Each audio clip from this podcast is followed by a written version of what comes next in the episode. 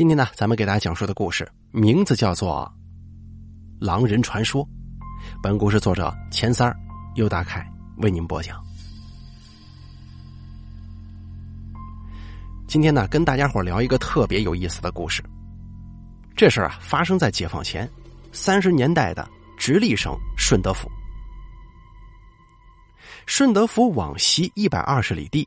靠近山西的太行山区，有个百十口子人的小村子。这年呢，刚入冬的一天早上，村子里一户人家的男主人胡老三出门倒尿盆子。他呢，看到自家房后头的粪堆上卧着一条狗。所谓的粪堆啊，其实就是村里人倒垃圾的地方。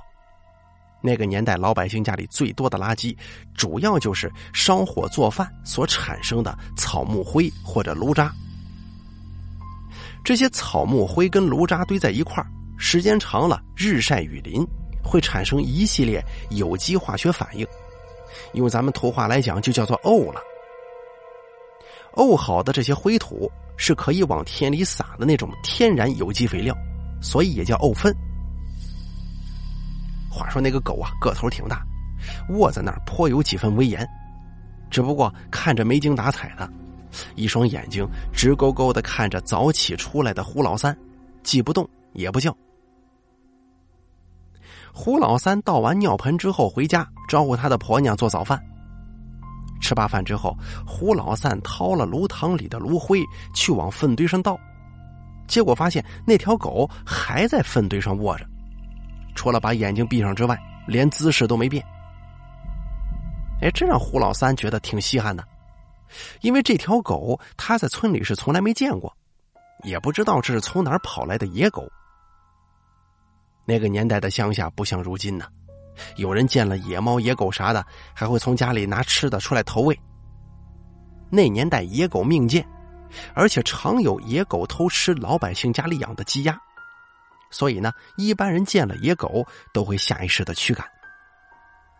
不过胡老三这个人心肠软，见那野狗一副皮包骨头的瘦模样，动了恻隐之心，于是，在倒炉灰的时候就招呼那个狗：“哎，你往边上挪一挪，小心这热灰烫着你呀。”那狗翻开眼睛看了胡老三一眼，就像是听懂了他的话似的，起身往旁边卧了卧。就在那野狗起身的瞬间，胡老三看见它的尾巴居然只有短短的一截，像是让什么东西给咬断了。断茬的地方还有流血的样子，而已经干掉的血迹黑乎乎的，伤口周围的毛粘了灰土，形成了那种一绺一绺的，脏兮兮、秃了吧唧的，非常难看。胡老三叹了口气，心道：这野狗也是个倒霉蛋子。我喂他一顿吃的，把他撵走得了。他把筐里的炉灰倒掉，回到家中拿了两个高粱面的饼子就出来了。结果发现那个狗竟然卧在了他刚才倒掉的那个热炉灰上，闭着眼睛，一副挺享受的模样。胡老三嘿嘿一笑：“嘿，你倒是不傻，挺会找暖和地方嘛？俺给你俩饼子吃，吃了之后啊，就不要在这待着了。”哪来的回哪去吧。说完之后，他就弯腰把饼子扔到了那个野狗面前。可让他没想到的是，那狗看着面前的饼子，虽然嘴里直淌哈喇子，可迟迟不肯下嘴呀。胡老三越发觉得这狗有意思，他突然觉得，莫非这狗当着他的面不好意思吃吗？于是他就对那个狗笑了笑，说了一句：“嘿。”难不成你还觉得害臊呀？那行，你吃吧，俺走了。胡老三说完，扭头就走。当他抬腿迈进院子大门的时候，猛地回头看了一眼，就见那野狗飞快的叼起一个饼子，像个人一样用两只前爪捧着，三两口就下了肚。看到这儿，胡老三心中更觉得这野狗不得了，他不但能听懂人话。而且动作举止跟人有八九分像，浑身上下透着一股子邪性劲儿啊！他有些后悔喂他了，心想：万一这东西要是赖着不走，可咋办呢？总不能天天喂吧。毕竟自己家的粮食都还不够吃呢。于是这天接下来的时间里，胡老三没事就出门往这个粪堆上瞧两眼。然而每次都看到那个狗保持一个姿势，卧在粪堆上，都不带动地方的。随着天色渐黑，转眼就到了掌灯时分。胡老三心里总是惦记着那野狗，终于在吃罢晚饭之后，再也忍不住了，左手提着煤油风灯，右手在院子里的柴垛上扯了一根硬柴棍子，准备啊过去把它撵走。结果一出屋门，发现外头是明月高悬，白花花的月光把整个村子照得通亮，根本用不着电灯。他把油灯挂在大门上，拎着棍子就朝粪堆走去。结果近前一看，那狗早已不见踪影。他不由得长舒了一口气，拎着棍子回到院里，锁上大门，放心回屋睡觉了。可谁知睡到后半夜，胡老三突然被一阵嘈杂的犬吠声惊醒。他一咕噜坐起来，侧耳一听，发觉整个村子里的狗都在叫啊。能让所有的狗叫成这样，胡老三意识到村里肯定是出事了，于是赶紧披衣下炕，到院子里抄了把粪叉，打开院门冲了出去。等他出来的时候，村子里到处都是明晃晃的火把。他跟邻居一问才知道，说村子里进了一只狼，把村西头老贵家的一只羊给咬死叼走了。那个年代。太行山里野兽还挺多的，而最害人的就要数狼了。不过狼一般都是在下了雪之后没吃的才进村子祸害人。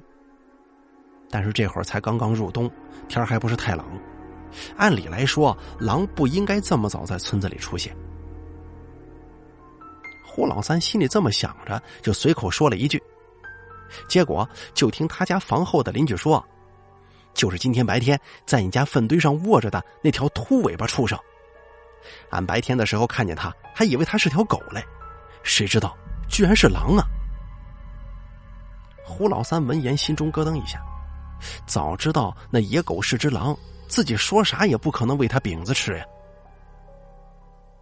村里的男人们打着火把，手里拎着家伙事儿在村子里寻了半夜。最后，在距离村子五六里地的后山上，找到了被吃的只剩下骨架的那只死羊。不过，那害人的秃尾巴狼却不见踪影了。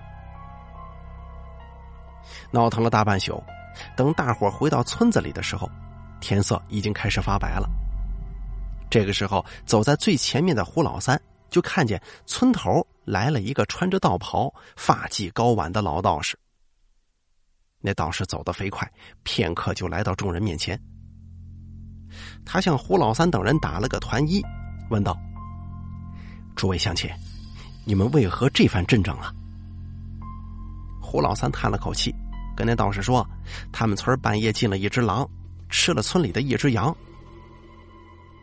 那道士拂尘一甩，惊奇的问：“那畜生可是秃尾巴呀？”大家纷纷点头，问老道士说：“道长啊，你是如何得知呢？”老道士一听，面露喜色，说道：“哼，果真是那孽畜啊！终于让我追上了。你们众人速速回家，那孽畜可不是凡物，尔等不是他的对手，且带我前去会他一会。”说完之后，问清秃尾巴狼逃窜的方向，老道士把拂尘往脖子里一插。一溜小跑就朝后山的方向追去了。众人面面相觑，不知这老道士说的是什么意思，互相议论了一会儿之后，就都回家了。转眼三天时间过去了，村里人差不多都把秃尾巴狼的事儿给忘了。然而就在第三天的日落时分，胡老三突然听到有人在院门口喊他名字，赶紧出来一看。发现竟然是三天前见到的那个老道士。只见他身上的道袍变得破破烂烂，头上的发髻也散了，脸上、身上有不少地方见血，看起来十分狼狈。胡老三赶紧把道士让进院里，问他这是咋了。老道士让胡老三给自己倒了三碗水，就着第一碗水吞了一颗丹药，接着又掏出一枚丹药化在第二碗水中，然后用这碗药水擦拭身上和脸上的伤口。最后，他又掏出一张符箓，举在手中念念有词，接着在火上点燃，扔进了第三碗水中，并让胡老三把这碗符水喝下去。胡老三被老道士的举动搞得是丈二的和尚摸不着头脑，赶忙问老道士：“这怎么了？为啥让自己喝符水呢？”老道士说：“你要是不想死，就赶紧喝，否则神仙来了也救不了你了。”胡老三看那老道士一脸严肃，觉得他不像坏人，于是心一横，端起碗来就咕咚咕咚的喝了。喝完之后，片刻不到。胡老三就觉得肚子当中一阵绞痛，忍不住一阵恶心，赶紧跑到院外，蹲在粪堆旁边吐起来了。只见他吐出来的都是一些暗绿发臭的液体，吐了好半天才停。吐完之后，胡老三感觉肚子不疼了，身上好像比以前有劲儿不少，心道这是老道士的符水起了作用，就赶紧向老道士拜谢。老道士说：“不用谢，都是缘分。”还问道：“你可知那土尾巴狼是何等妖物啊？”胡老三不知道，还说：“请道长指点。”老道士给胡老三讲了个故事：距离胡老三村子往东一百里左右，顺德府县城西郊，有个村子名叫大石头庄。村里有户人家。这家人呢，一家四口，分别是老父亲、儿子、儿媳和小孙子。这家的儿子名叫赖成，为人老实能干。只不过呢，他有个怪癖，经常在月圆之夜偷偷从家里溜出去，一夜不归，早上才回家。而他每次回家的时候，身上、衣服上经常有血。时间长了，媳妇儿觉得是既奇怪又害怕，更担心他在外头惹事儿。可是每次问他，他都不说。于是他媳妇儿呢就多了个心眼儿，等到又一个月圆之夜的时候，偷偷跟着赖成出门，就看到他一路往村外走去，一闪身进了村口的土地庙。他媳妇儿没敢跟进去，就远远的躲着看。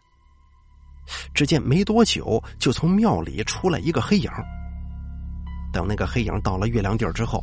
他惊讶的发现，那居然是一只大尾巴狼。赖成的媳妇儿吓得够呛，捂着嘴，生怕自己叫出声来。等那狼跑远之后，他才大着胆子走进土地庙。只见庙里土地爷塑像前散落着几件衣服，正是自己丈夫赖成的。这下子他媳妇反应过来了，那只大尾巴狼竟然是自己丈夫赖成变的。他吓得跌跌撞撞回到家里，把自己的公公叫醒，跟他说了自己见到的一切。公公一开始不信呢，但是跟着儿媳妇来到村口的土地庙，见到地上的衣服之后，不由得信了九成。回到家中之后，公公让儿媳妇切记不可跟任何人提起，而他则等到下一个月圆之夜，提前出门。爬到土地庙前的大槐树上藏好，等着自己儿子现身。他藏好没多久，就看到赖成从村子里出来，进了土地庙。借着雪亮的月光，赖成的老父亲就看见自己儿子跪在土地爷像前磕了三个头，然后在地上打了个滚儿，突然之间就变成了一条大尾巴狼。等赖成变成狼。走得远了一些，老父亲赶紧从树上爬下来，远远的跟了上去。他一路远远的追在后头，一直跟了十几里路，最后来到了附近的一个村子。而赖成变成狼进村没多久，村里的狗就开始狂吠。不出片刻，那狼就叼着一头小猪崽从村里出来，一边走一边吃，不一会儿就把这小猪崽子吃的只剩下骨头了。老父亲见状痛心不已呀，想不到自己的儿子竟然会变成狼祸害人，于是他决定找个高人救救自己的儿子。不过说来也巧啊，老父亲回家的第二天，赖成出门干活的时候，村子里来了一个云游道士，也就是给胡老三讲故事这位。他呢，在村子里见到赖成的老父亲，眉头一皱，走到他近前就说：“这位老哥，身上好重的妖气呀！”赖成的父亲闻言之后，扑通就给老道士跪下了，就说：“老神仙呢，您既然能看出我身上有妖气，肯定知道是咋回事我求求您救救我儿子吧！”老道士赶紧把赖成的父亲扶起来。就说他正是为了最近祸害十里八乡的一只狼妖而来，然后给赖成的父亲面授机宜，让他按照自己的说法如此这般。老道士交给赖成父亲的法子，乃是给他一张隐身符箓，让其贴在身上，这样赖成就不会发现他的踪迹。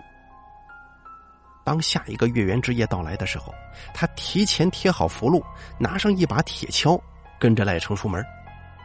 等赖成在土地爷向前磕完头，在地上打滚的时候，手起锹落，往那狼头上斩一敲，这样他就变不成狼了。而赖成的父亲呢，按道士的交代，在一个月圆之夜来临之时，贴好符箓，手拿铁锹，跟着赖成出门。但是啊，他在看赖成磕完头在地上打滚的时候，心里犯了嘀咕了。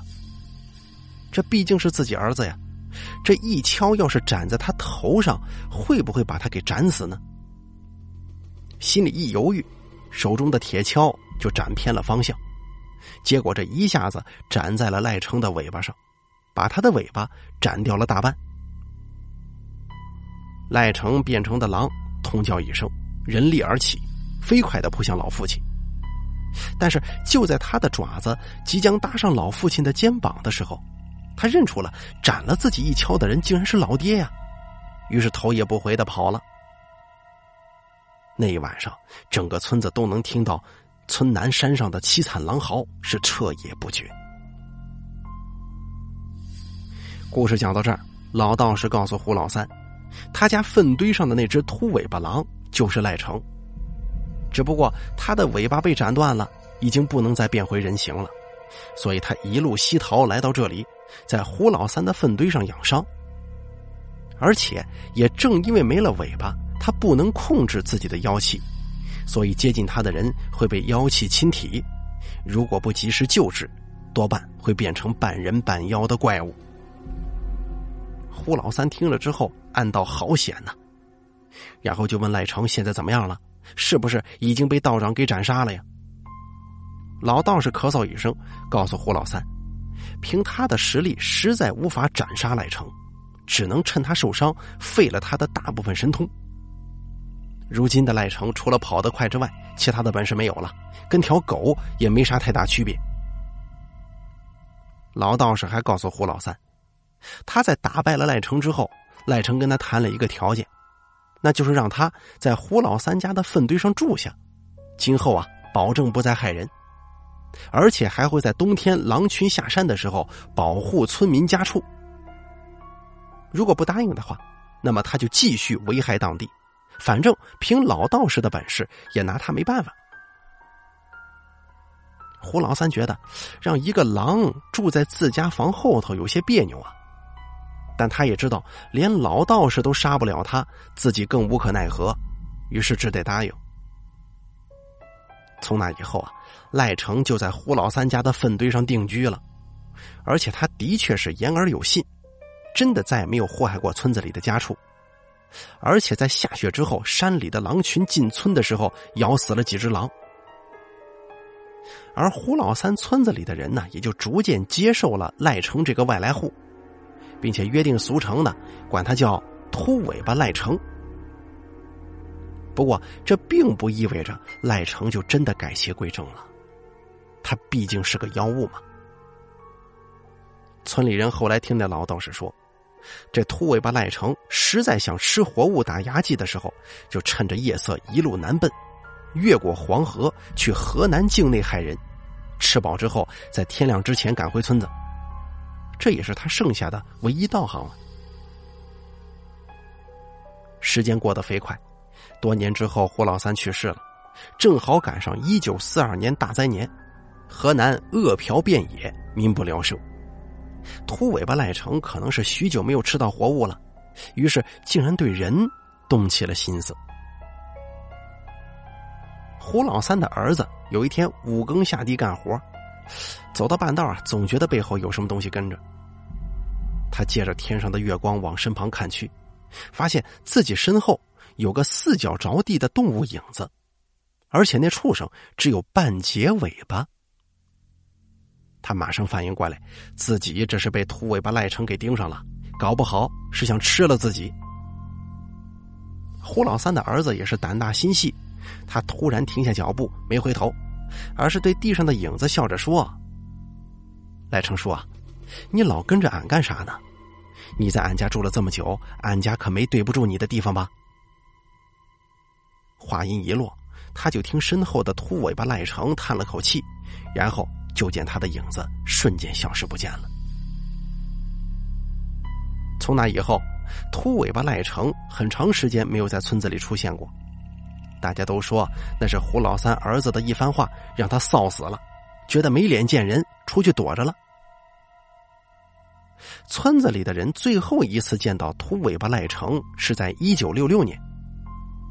那年，《人民日报》发表了一篇著名的社论，横扫一切牛鬼蛇神。从那以后，再也没有人见到过他的身影。也是从那个时候起，神州大地再也没有了任何怪力乱神的事情。多年以后，村子里有从河南回来的人说，六六年夏天，有人在黄河边上见到过一只秃尾巴狼，跳进黄河准备游过去，但是却被湍急的黄河水给冲走了。而绵延了几十年的狼人传说，就此画上了句号。下面呢，作者有话说：“诸位，今天这个故事呢，是来自于我的一个朋友，而他就是故事里的主人公胡老三的后代。胡老三是他的太爷爷，从他记事儿起，就听他爷爷跟他讲秃尾巴赖成的故事。而这个故事啊，在他们老家一带流传甚广，版本甚多，但大多都万变不离其宗。”而在他们老家的村子，你随便找个上岁数的人去打听秃尾巴赖成，老人们呢都能跟你说的是有鼻子有眼。当然了，这并不意味着这个故事就是真实的，只能说大千世界无奇不有，咱们呢就全当个故事一听，消遣一番也就罢了。关于狼人的传说啊，在西方神话故事当中比较常见，欧美呢也有很多关于狼人的影视作品。但是在我们中国的神话里，有关狼人的故事就很少。少归少，但并不意味着没有。在我们中国传统神话里，有一种叫地狼的妖怪，是传说居住于地下的狗。《狮子》一书当中记载，地中有犬，名曰地狼。它的外形像狗，跟其他动物一样，修行到一定程度就可以拥有人形外表。古代传说当中视其为凶兆，遇者不及。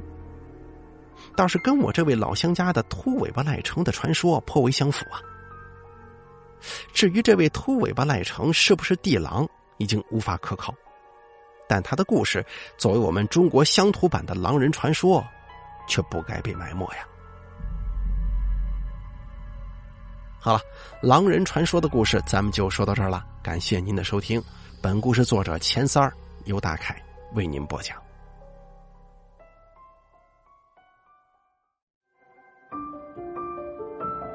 本期故事演播完毕。想要了解大凯更多的精彩内容，敬请关注微信公众账号“大凯说”。感谢您的收听。